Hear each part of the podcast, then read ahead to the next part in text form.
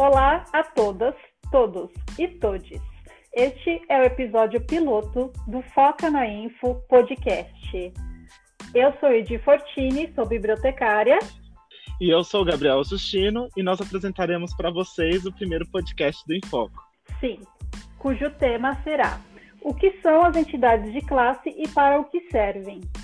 Esse podcast é para todos os bibliotecários, bibliotecárias e bibliotecárias e pessoas interessadas na causa. Afinal de contas, a biblioteconomia é para todos. Em primeiro lugar, vamos falar quem é o Infoco e em seguida vamos falar sobre as entidades de classe na biblioteconomia. Por enquanto, estamos falando aqui, eu, Edi e o Gabriel, numa terça-feira de carnaval, e por isso esse programa contará só com nós dois, pois as outras pessoas estão em bloquinhos, o que também é importante. Bom, é verdade, Edi. Então a galera aí tá curtindo aí os bloquinhos aqui por São Paulo, ou se tiver dinheiro também, indo pro Rio de Janeiro e Salvador curtindo aí a vida, a folia de carnaval, e nós fomos escalados aí para passar esse feriadão aqui gravando esse piloto. Nada mais justo, não é mesmo? Exatamente. Ocupar a cidade, ocupar os nossos espaços públicos também é muito importante. Isso, inclusive as bibliotecas, né? São espaços que nós precisamos ocupar. Então vamos lá, fazer o bloquinho da literatura. Ou quem não gosta de ler também pode fazer o bloquinho da Netflix, não tem problema, tá tudo certo. Exato. Para começar, vamos falar um pouquinho sobre o Enfoco.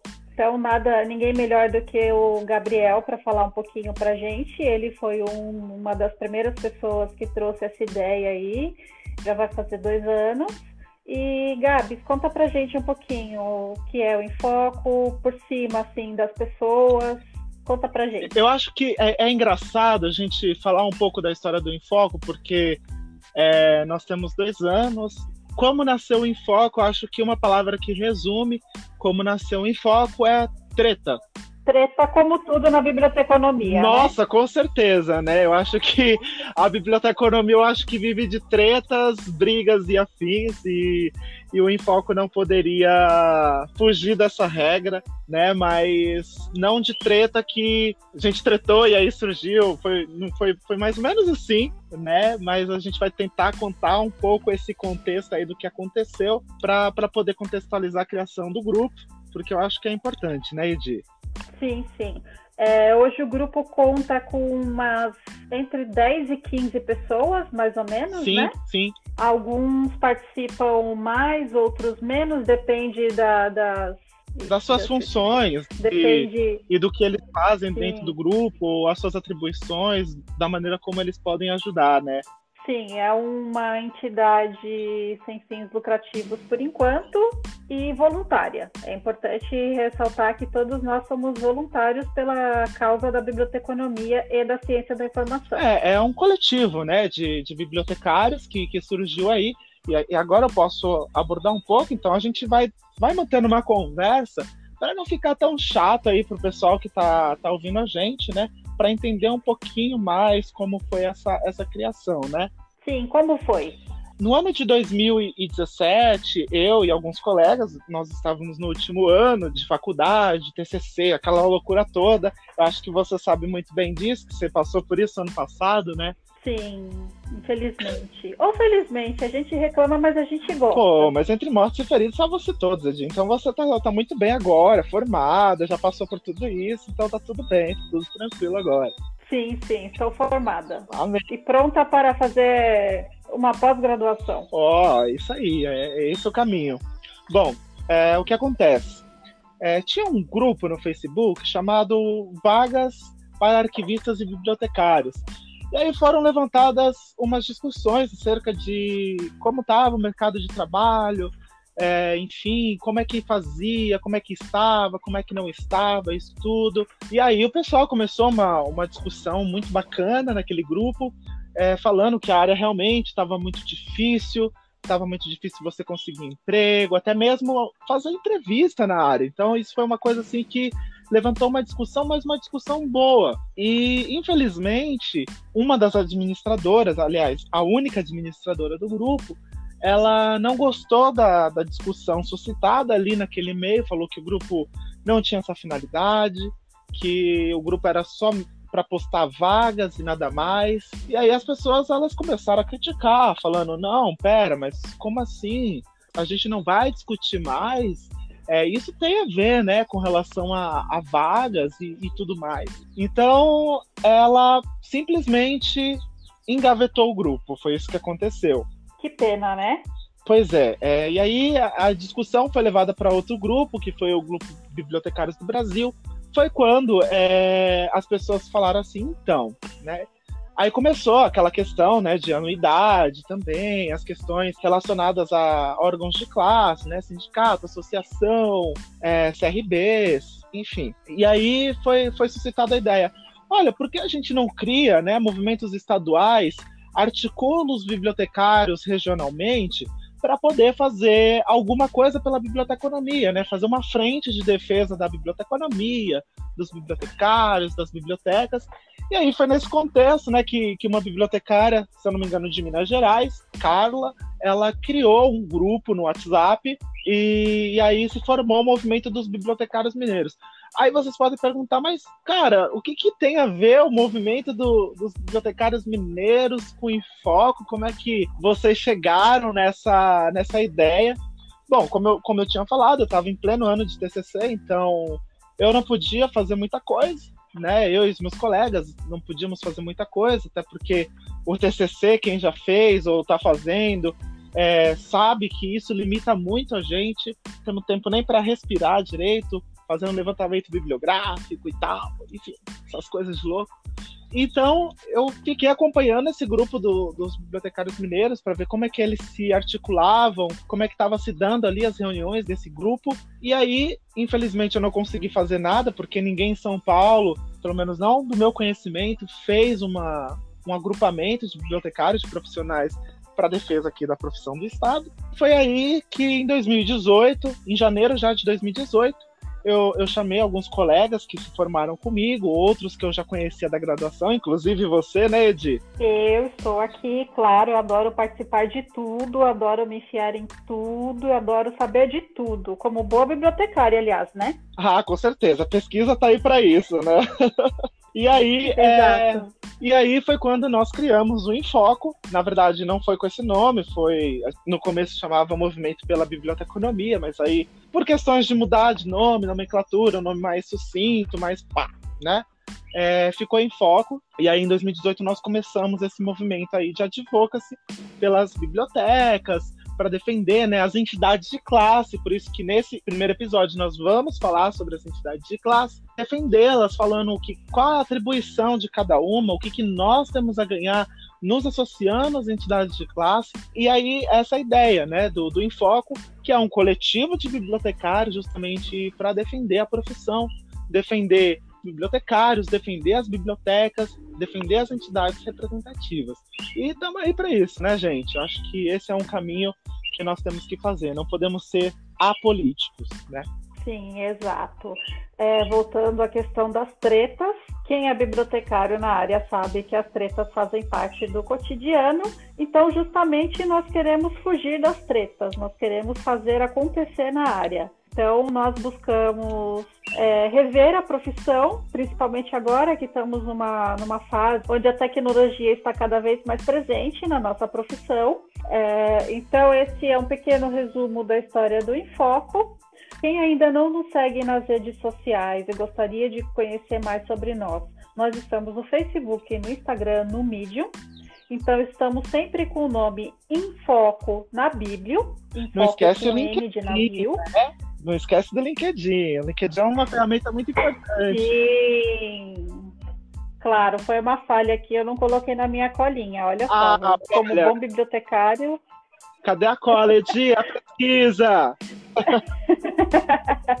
é verdade, por isso que, tá vendo? Um grupo realiza mais do que uma pessoa sozinha. Com certeza. Então, estamos como Infoco na Bíblia e nosso e-mail é contato arroba infoconabiblio.com.br. Estamos por aí nas redes, chega mais, nos siga, afinal de contas nosso movimento ele é nacional, ele não é só de São Paulo, então se você achar que você tem algo para colaborar, é só chegar junto com a gente que a gente segue junto. Isso aí, acho que bibliotecários unidos podem muita coisa. Eu acho que nós conseguimos ver um exemplo, pelo menos eu tenho dois exemplos para dar com relação a, a quando os bibliotecários eles se unem, o que eles podem fazer, o que acontece. Acho que o primeiro exemplo disso é quando o prefeito aqui de São Paulo, João Dória, ele queria privatizar o Centro Cultural Vergueiro e quem é de São Paulo sabe como foi essa história, como essa história repercutiu. Então, o sindicato, alguns movimentos aqui da cidade de São Paulo, inclusive movimentos literários aqui da cidade, eles se uniram, fizeram aquele abraçaço no centro cultural e a pressão foi tão grande em torno do, do então prefeito que ele recuou e falou: não, não vou, não vou privatizar o centro cultural e essa ideia ficou engavetada. Que bom, né, gente? E o outro exemplo Sim, exatamente. Pode, pode, dar aconteceu recentemente aqui, né, com, com relação à Biblioteca da Presidência da República. Né? Então, o CRB1, parabéns para o CRB1 pelo trabalho que, que foi feito, pela nota que foi emitida, muito bem escrita, redida pelo presidente do CRB1, falando, né, cobrando é, as entidades responsáveis de falar onde iam aqueles livros, o que aconteceria com aqueles livros, né? Então foi uma união ali da classe repudiando essa, essa questão de diminuir a biblioteca da Presidência da República para abrigar então a, a primeira dama.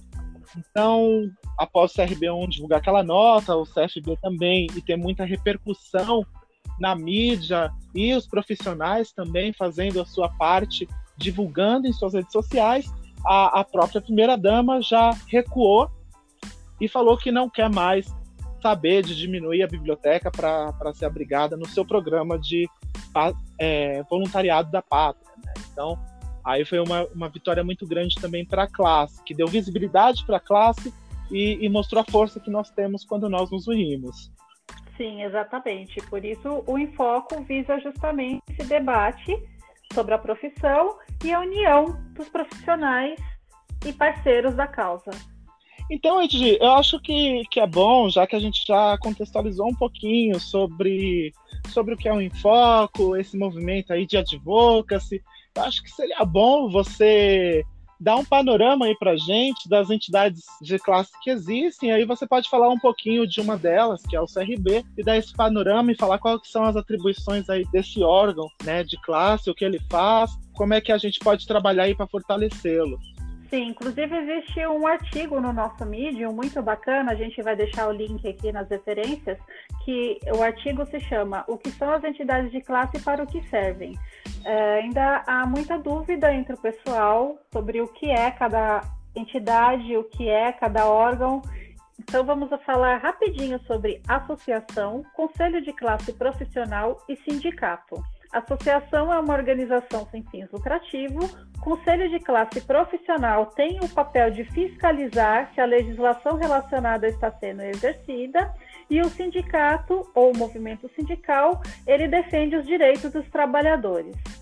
Então, vou falar rapidinho aqui sobre o CFB, que é o Conselho Federal de Biblioteconomia, e o CRB, que é o Conselho Regional de Biblioteconomia, que são alguns dos órgãos da biblioteconomia. O CFB completou 50 anos de atividade em 2015 e ele foi previsto na Lei 4084 de 1962, que foi oficialmente instalado em março de 66. A princípio, ele foi constituído com 10 conselhos de classe e hoje ele conta com 14 conselhos regionais. Uh, o objetivo do sistema é atuar em prol da sociedade brasileira por meio de sua principal missão, que é fiscalizar o exercício profissional do bibliotecário. Ou seja, toda biblioteca deve ter um bibliotecário. Para o bibliotecário exercer essa função, ele precisa ser associado ao CRB. Hoje nós contamos com 14 CRBs, sendo eles CRB 1, Distrito Federal, Goiás, Mato Grosso e Mato Grosso do Sul, CRB 2, Pará, Amapá e Tocantins, CRB 3, Ceará e Piauí, CRB 4, Pernambuco e Alagoas, CRB 5, Bahia e Sergipe, CRB 6, Minas Gerais e Espírito Santo, CRB 7, Rio de Janeiro, CRB 8, São Paulo, CRB 9, Paraná, CRB10 Rio Grande do Sul, CRB11 Amazonas, Acre, Rondônia e Roraima, CRB13 Maranhão, CRB14 Santa Catarina e CRB15 Paraíba Rio, e Rio Grande do Norte. Ufa, foi. Foi uma lista bem grande aí, hein? Sim, como ele fiscaliza a profissão, a profissão do bibliotecário, então ele precisa estar presente em várias partes do Brasil aí para conseguir realizar a sua função. Certo. É, você tem mais alguma coisa de para falar sobre o, o conselho? O que, que você acha do, da, da luta de classe através do conselho, as fiscalizações? Principalmente assim pela perspectiva aqui de São Paulo, né, que o nosso conselho é o CRB8. É, alguma alguma questão para colocar sobre a, as nossas atividades aqui em São Paulo? Sim, o CRB ele é bem importante e é importante também frisar que todas as pessoas pertencentes ao CRB elas são voluntárias. Então é, existem eleições a cada dois anos para se constituir o corpo que, de, de voluntários que vai atuar nesses órgãos. Muitos dos nossos ouvintes que, que que pode estar ouvindo agora, eles também confundem essa questão, né? É, CRB, sindicato, associação, é, o que cada um faz, o que não faz. Né? Então é importante a gente deixar claro para o pessoal, inclusive nós somos bibliotecários, galera, então nós temos que dar essa pesquisada e saber falar com propriedade, né? Então é, a gente falou muito bem a parte de fiscalização, toda a parte de fiscalização para ver se se está tudo certo com relação à, à, legislação do bibliotecário, né? Se quem está naquela biblioteca é um bibliotecário de fato, é, isso é, é cabe ao CRB, além de poder fazer, poder não, né? Ele faz, né? A defesa do bibliotecário, né? Promove a imagem do bibliotecário perante a, a sociedade. Então esse é um dos trabalhos mais importantes que o CRB tem para fazer. Sim, exato. Lembrando que a profissão de bibliotecário é uma profissão regulamentada. É uma das poucas profissões regulamentadas que nós temos hoje. E é bom que a gente lute para que isso continue sendo exercido dessa forma. Sim, com certeza. É uma das pouquíssimas profissões né, no Brasil que é regulamentada. Eu acho que é importante frisar isso. Eu acho que a luta pelo, pelo bibliotecário ela não deve ser só depositada no conselho ou sindicato ou as associações é, é uma luta que, que tem que vir de todo mundo. Eu acho que nós nos acostumamos, infelizmente, a esperar que o outro faça, né? E aí eu fico só lá na sombra e água fresca, esperando que as coisas aconteçam. Eu acho que não podemos ser assim, não podemos ser passivos dessa maneira. Obrigando na internet, né? É, então, obrigando na internet, porque nós precisamos fazer algo, né? Porque é muito fácil, né? Eu chegar em um post do Infoco como esse daqui, por exemplo, e falar assim, então, é, mas o CRB não faz nada por mim, eu não, eu não vejo nada, não, sabe? Não acontece nada no meu estado, na minha cidade. E aí eu te pergunto. Só sabe cobrar. Sim, aí eu te pergunto, é, o que te impede de ou lançar uma chapa, ah, isso é até demais, né? Lançar uma chapa para o CRB, mas participar das plenárias, nem que seja, vai, você não mora aqui na capital paulista, mas você é do interior, então vê a possibilidade, mandando e-mail para o CRB, falando assim, olha, é, eu moro no, no, interior de São Paulo, moro em Ribeirão Pires, né, moro lá em uma cidade longe, não, não, não lembro muito assim, mas pede para participar via Skype, via Hangouts. É, a tecnologia, afinal de contas, está aí para servir a gente, né? E aí você fica a par de tudo que acontece dentro do conselho para saber realmente como é que funciona. Né? E lembrando, assim como o Infoco, o conselho ele também é um trabalho voluntário. Né? Então a, a galera tem esse trabalho aí, elas têm que trabalhar para ter o seu sustento, mas ao mesmo tempo elas têm que cuidar do conselho, né? Então é, é um trabalho aí muito grande que é feito. Sim, e quando tiver um tempinho, quando estiver por São Paulo, dá uma passadinha lá no, no no CRB8, na, na Caju, né? Exato, dá uma passadinha na casa deles, eles têm uma sede muito bacana. Toma um café com eles lá, eles vão te atender com toda a boa vontade do mundo. Assim esperamos, afinal de contas é a casa do bibliotecário, né, Edi? é verdade. Vamos falar um pouquinho sobre associação? Bora, bora falar sobre associação, né? Vamos lá, que o tempo ruge e, como diz o ditado, a, sapa, a sapucaí é grande. Ei, quase não foi, hein? é, parece até que você estava pulando o carnaval por aí também, né? Não, eu tava no bloquinho dos Unidos da Netflix, assistindo uma serinha, sabe? Então, tava nesse bloco. Quem é desse bloco aí sabe como é. Exatamente, Bom, então... são muitas séries. então vamos lá. É, associação. Então a, associação ela foi instituída pelo Código Civil, pelo novo Código Civil, na Lei 10.406, do dia 10 de janeiro de 2002. Então ela é definida ali dos artigos 53 ao 61 e é definida assim como uma organização sem fins lucrativos e uma entidade de direito privado que reúne pessoas em favor de um bem comum em prol do bem-estar, do social, do bem da cultura, da política, da filantropia ou, ou, realização de processos produtivos de bens ou serviços coletivos. Essa foi uma definição dada pelo SEBRAE lá em 2019. Então, é, qual que é o papel da associação em si? Né? Ela promove treinamento, aprimoramento, cursos, congressos, simpósios, fóruns. Ela também promove é, o aprimoramento social e profissional dos seus filiados né, no mercado de trabalho. É, representa a profissão em espaços, em eventos, né, em espaços de eventos políticos, eventos públicos, eventos correlacionados com a área, onde, por exemplo, o bibliotecário poderia estar ali atuando, então a associação tem esse papel aí de levar a palavra da biblioteconomia, né, gente? Exatamente, o que é muito importante. Nossa, agora veio na minha mente assim essa questão de palavra da biblioteconomia o enfoque assim batendo na porta assim do povo oito da manhã falando com licença assim, você teria um tempinho para ouvir a palavra da Santa Biblioteconomia?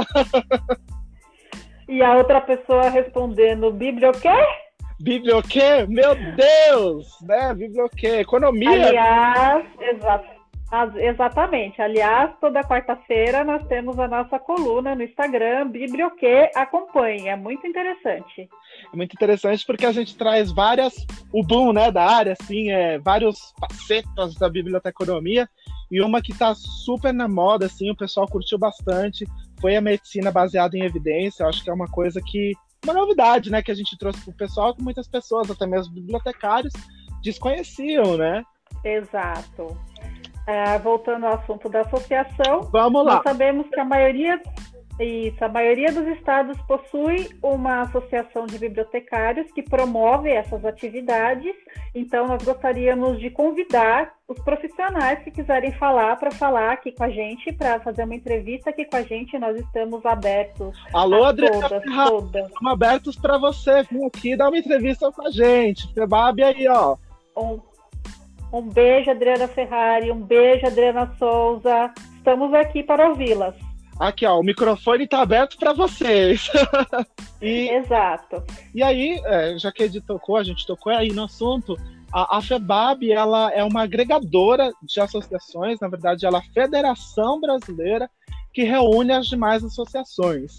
Aqui no estado de São Paulo, nós não temos mais uma associação, nós tínhamos, enfim, uma, uma história triste. No outro podcast nós podemos contar essa história, né? Mas a FEBAB é, é o que nós aqui em São Paulo temos mais próximos de uma associação. Enfim, então, aí você já começa a ver um pouquinho da diferença, né? Porque enquanto o CRB ele promove a imagem do bibliotecário, ele, ele fiscaliza, né, os bibliotecários irregulares, né, pessoas de ensino médio, pessoas que ainda não têm é, a graduação em biblioteconomia, tirando essas pessoas desse lugar e colocando profissionais que, que podem exercer a profissão legalmente, aí nós vemos que as associações elas têm esse papel de promover né, um conhecimento. É, então a gente aí né, nesse ponto a gente já vê uma, uma diferença aí de associação e do CRB. Então enquanto você pode ver né, que o CRB ele tem esse papel de fiscalizar a profissão, de promover a imagem do bibliotecário perante a sociedade, nós vemos que a, as associações elas têm o papel de capacitar os profissionais, né? promovendo cursos, né? atualizando os profissionais, fazendo aquela famosa reciclagem, que é muito importante, né? Então, eu acho que é, é bem na pegada assim, putz, saí da graduação, tô há 10 anos fora, tô aí fora assim da área e agora consegui um emprego de bibliotecário. Eita, Giovana, e agora? Né? A CR Segura esse forninho. Caiu o forninho, caiu a CR, caiu o RDA, caiu foi tudo, né? Então, é, é importante a gente estar numa associação justamente para se atualizar com esses cursos. E por fim, gente, é, nós podemos falar sobre o sindicato, um movimento que está sendo muito atacado nos últimos anos, né? Mas o, o, movimento sindical ele é um direito do trabalhador, ele representa o, os cumprimentos dos deveres e direitos trabalhistas e jurídicos dos associados, né? Visando sempre, gente, sempre a, a, a vida profissional dos membros e as condições de trabalho. Né? Então, o papel do sindicato é a defesa da representação das categorias nas esferas públicas e privadas perante as autoridades e poderes, além dos patrões, né, regulamentando aí questão salarial, questão de insalubridade, questão de, de piso salarial. Então, pessoal, vamos, vamos deixar bem frisado aqui nesse, nesse podcast que o sindicato que estabelece piso salarial, infelizmente o CRB ele não tem essa atribuição, por lei também ele não tem essa atribuição de estabelecer um piso nacional. Então, quem faz isso é o sindicato, né? Então, acho que aí para as pessoas que, que falam que, que o CRB devia intervir em questões salariais de concursos, infelizmente ele não pode, porque é uma atribuição do sindicato. Fazer o quê, né, gente? É, é, uma, é, uma, é uma questão muito delicada, né? Falar desse ponto, né?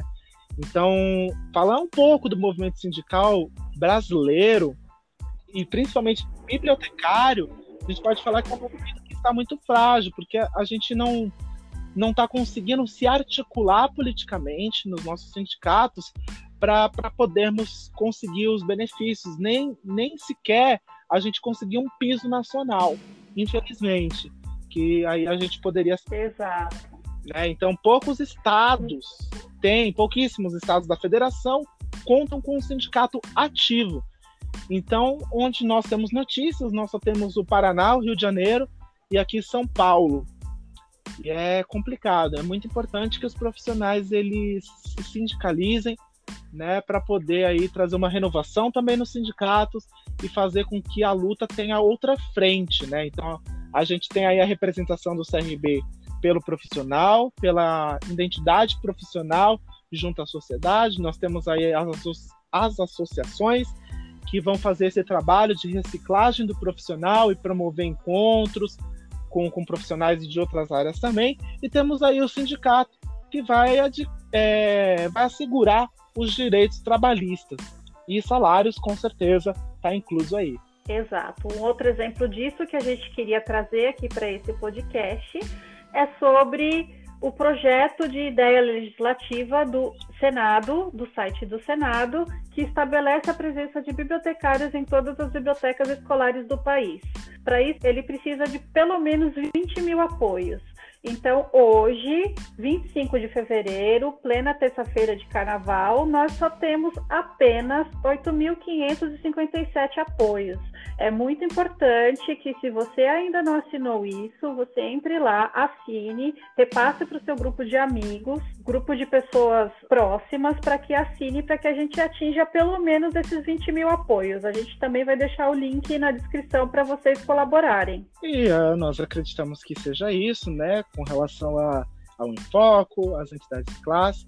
E é claro, nós também deixamos aberto para a galera do CRB. O microfone aqui está aberto para o pessoal do CRB, do sindicato, para falar um pouco da, da entidade, falar como funciona, como é que está essa luta aí, o CRB com as fiscalizações, o sindicato com os associados, né, os processos também, né, que, que são gerados nessa luta aí.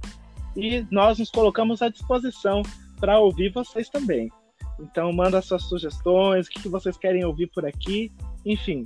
É isso, né, Edi? Sim, vamos tentar disponibilizar esse podcast no maior número de plataformas possível.